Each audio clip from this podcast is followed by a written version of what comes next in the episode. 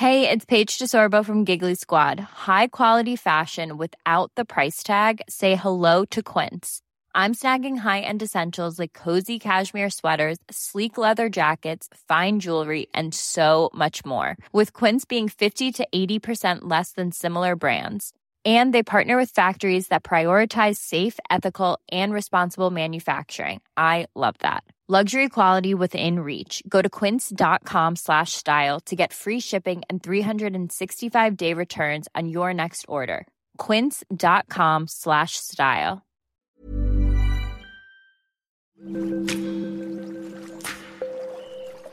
Aderezo presenta Qué sabroso con Gerardo León.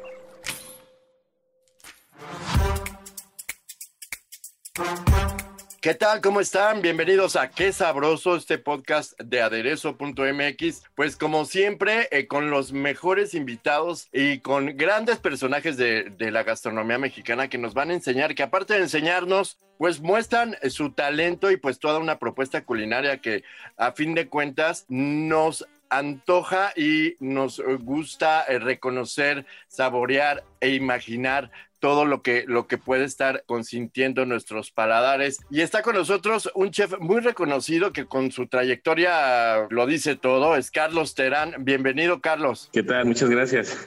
Conocimos a, Carlos en Los Cabos, dentro de las instalaciones del Hotel eh, Viceroy de este lugar tan increíble de San José del Cabo. Y eh, pues nos tocó la suerte de que ese mismo día Carlos llevaba a cabo la apertura de Dalia, un nuevo restaurante dentro de este hotel que pues cautivó y sorprendió e impresionó a todos los comensales por sus delicias. ¿Sí o no, Carlos? Bueno, muchas gracias. No, yo creo que sí. Digo, con el producto que manejamos, eso esperemos, ¿no?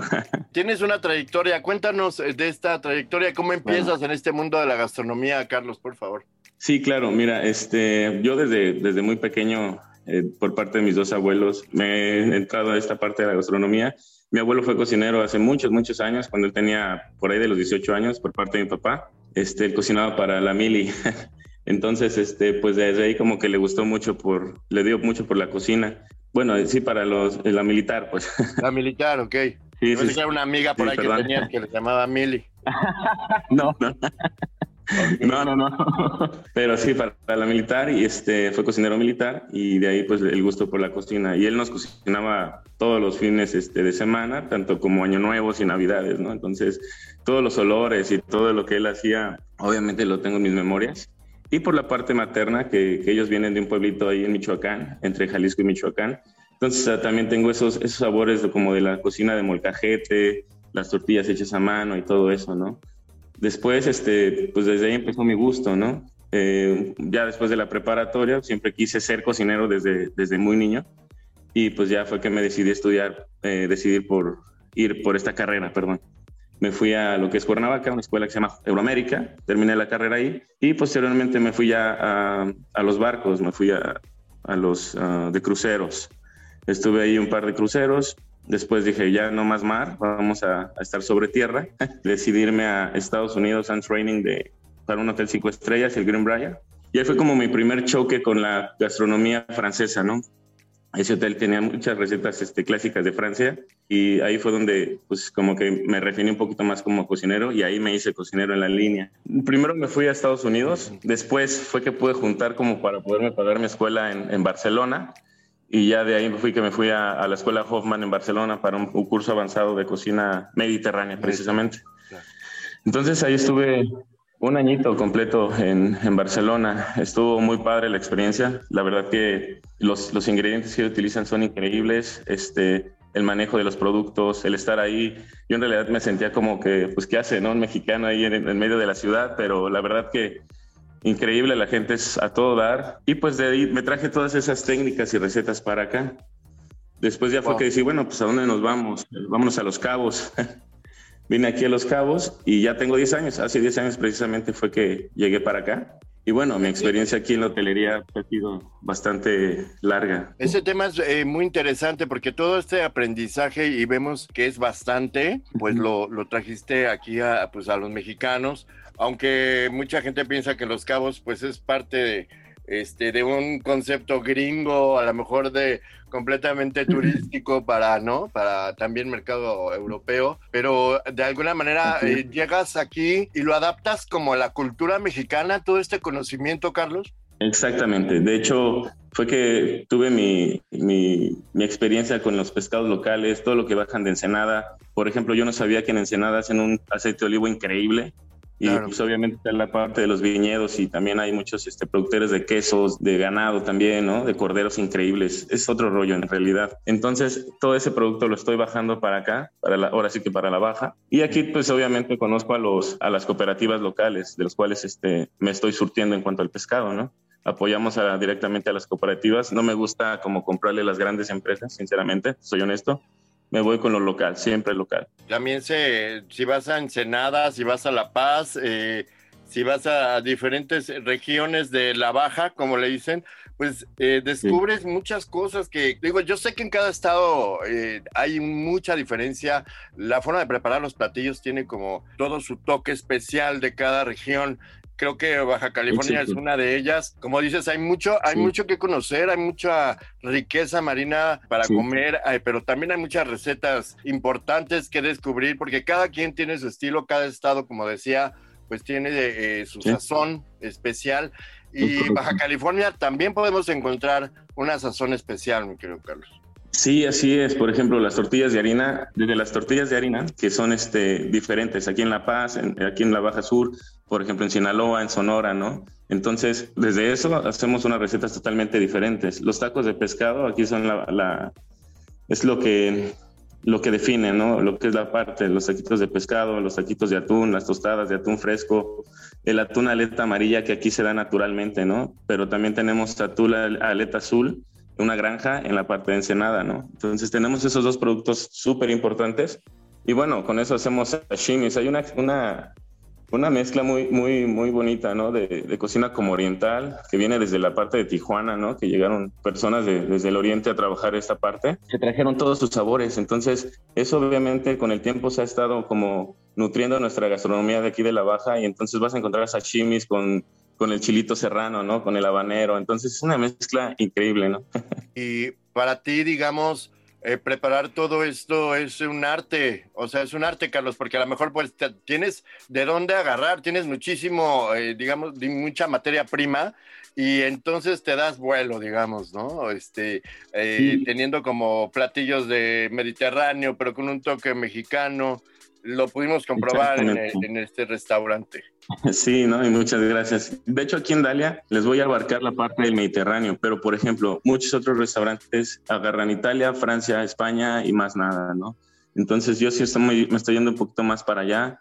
Estamos este, usando un poquito Grecia, Turquía, recetas eh, de Líbano, Túnez, Marruecos, un poquito de Argelia, ¿no? Eh, eso es lo que sigue después. Ahorita empezamos con un menú base la verdad es que llevo apenas un mes en, la empresa, ¿no? Y abriendo con Dalia. Eh, y ahorita tenemos un menú base, pero de aquí lo vamos a ir construyendo. Obviamente, esas recetas las vamos a, ¿cómo lo podría decir? Mexicanizar de cierta manera, pero para hacerlo este, agradable, ¿no? Al, al ojo y al paladar de nuestros huéspedes. Obviamente, tanto locales como extranjeros. Yo, yo agarro parejo.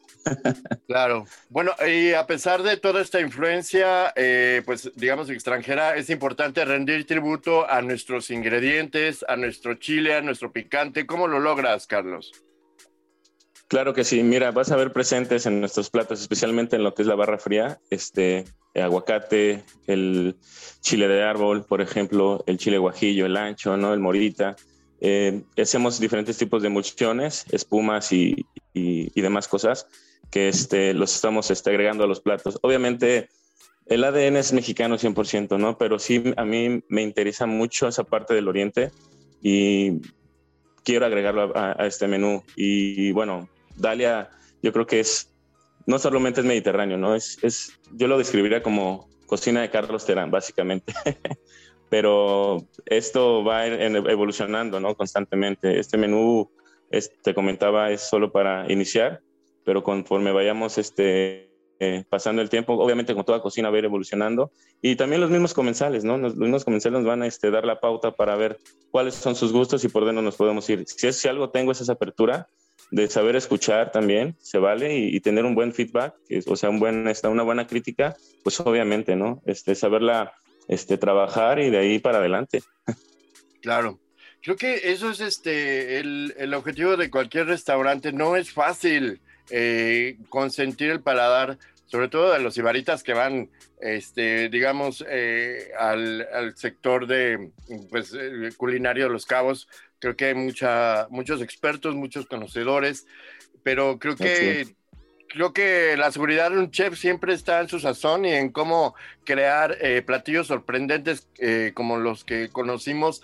Y de esta carta, cuéntanos las estrellas de, de, la carta del menú. ¿Cuáles podrías definir que son los favoritos o los que van a hacer las estrellas del lugar? Claro que sí. Mira, vámonos con la parte fría, la parte de la cevichería, yo le diría pues obviamente lo que es la, la, almeja chocolate está deliciosa, está increíble. La servimos como tipo ceviche, así al natural. ¿Almeja, ¿Almeja chocolate es?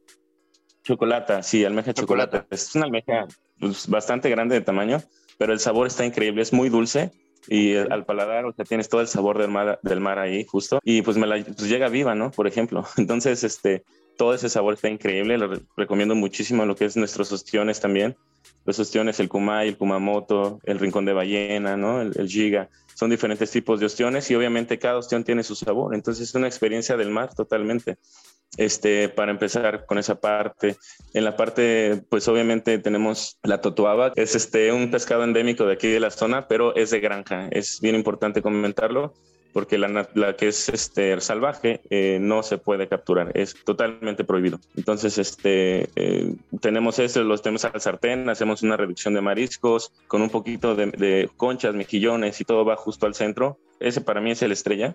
Y también el pulpo, el grill. El pulpo, este no lo cocina, no lo, ¿cómo te puedo decir? No lo metemos en agua hirviendo, pues aquí lo, lo horneo en sus propios jugos.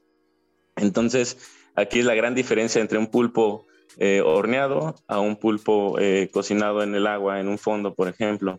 Ahí se le va todo el sabor y aquí concentramos los sabores. Entonces, cuando tú pruebas el pulpo súper super suavecito, este, se derrite en tu paladar, pero a la vez tienes todo el sabor del pulpo ahí, ¿no? Entonces, el pulpo al grill, obviamente, es nuestro plato estrella también.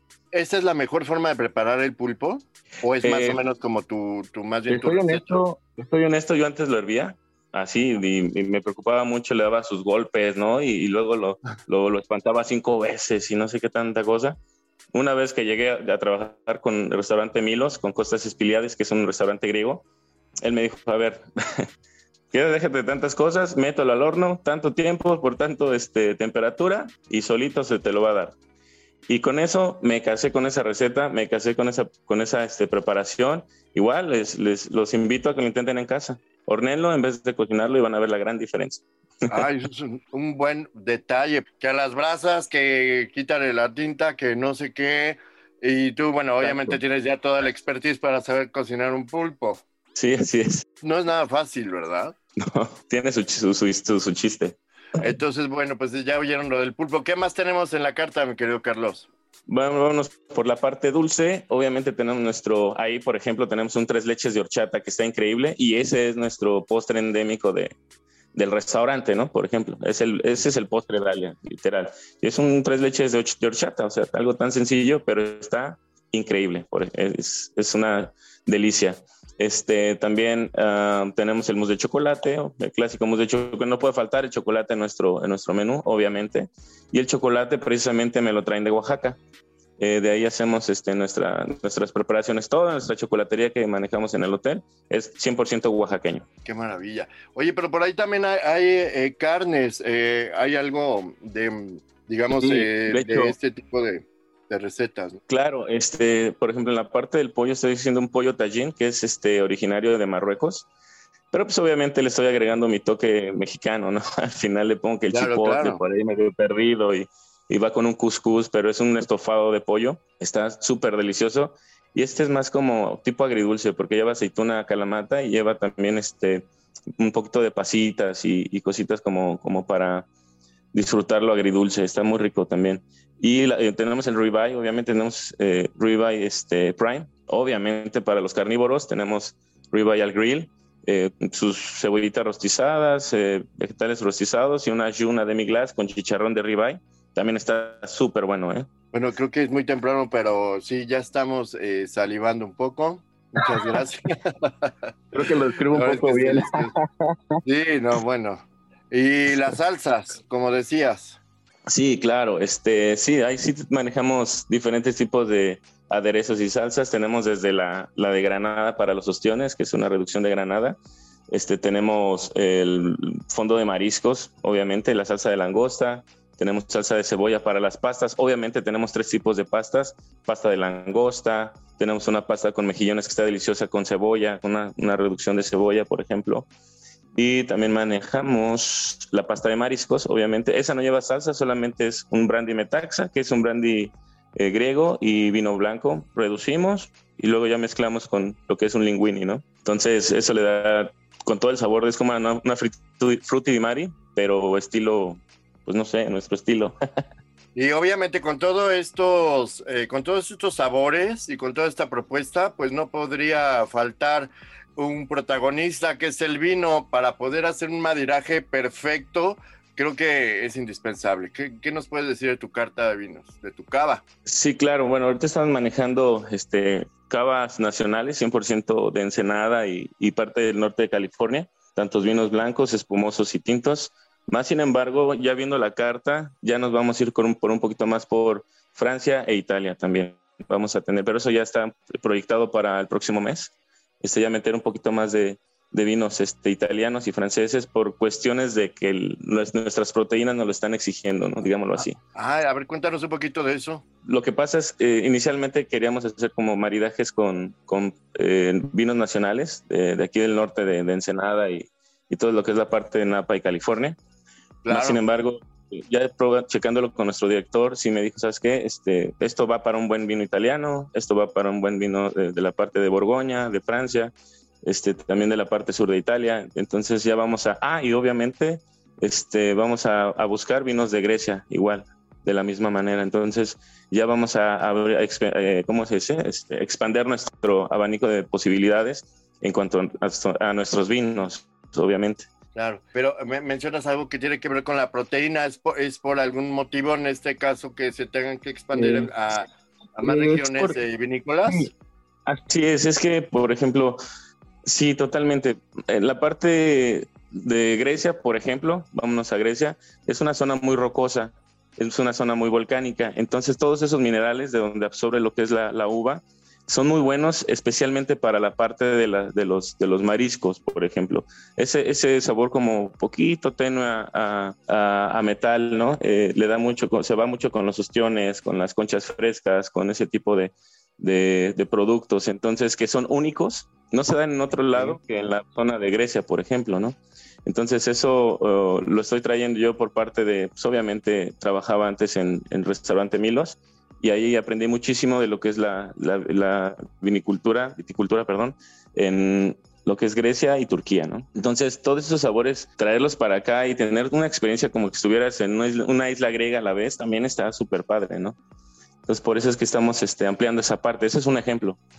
Este, por ejemplo, los vinos italianos en cuanto a rosados son increíbles y espumosos son otro, otro nivel. Y esos van también súper para nuestras preparaciones como pastas como también nuestras preparaciones frías. Tenemos por ahí un tiradito de salmón que va increíble con un espumoso rosado, pero pues sí, Italia se lleva la, la de ganar en esa parte, personalmente, ¿no? Cada quien tiene su, sus gustos, pero es algo que, que sí personalmente lo, lo, comento. Claro, y más, más porque pues has estado también en estas regiones y sabes perfecto cómo puede ser un maridaje eh, pues ideal para esos platillos, ¿no? Sobre todo porque ya lo, lo, lo, conociste de cerca, digamos y pues toda la voz de la experiencia lo dice. Sí, sí, de comentar que hay unos sommeliers increíbles aquí en la parte de la baja eh, y no es, no es la excepción los que tenemos aquí en, en el restaurante y en el hotel, obviamente. Bueno, pues ya escucharon eh, todo un experto en sabores del mar, en maridajes que pues que obviamente van más allá de lo que podemos imaginar en cuestión de sabores y que tiene que ver mucho las proteínas, la calidad, eh, digamos, eh, de los ingredientes. En este caso, Carlos eh, lo sabe. Y dime, mi querido Carlos, si tenemos alguna duda y si el público tiene alguna duda, te podemos contactar por, por las redes. ¿Cómo le hacemos? Sí, claro que sí. Mira, mi Instagram es este Carlos Terán Chef, así tal cual, Carlos Terán Chef. Y ahí me pueden encontrar. Tengo eh, bastantes fotografías de pescados, de montajes, de los lugares donde he estado, ¿no? Y, y ahí pueden verificar un poquito de lo que estoy haciendo y he estado haciendo durante estos últimos tres años. Este, también, eh, bueno, mi, mi, correo es, del, es carlos.terán arroba resorts.com. También ahí cualquier cosa me pueden mandar un correíto y pues obviamente estamos al pendiente. Está increíble. Muchísimas gracias, Carlos. Nos has enseñado toda una, este, toda una clase importantísima de maridaje y pues de, de estos platillos impresionantes. Síganos por favor en aderezo-om, que es en nuestro Instagram, y en aderezo.mx, que es el sitio de la Organización Editorial Mexicana. Muchas gracias por su atención, nos escuchamos la próxima.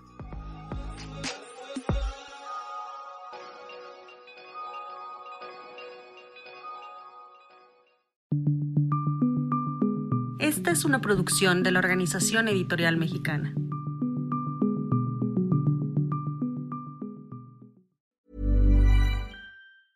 Normally, being a little extra can be a bit much, but when it comes to healthcare, it pays to be extra.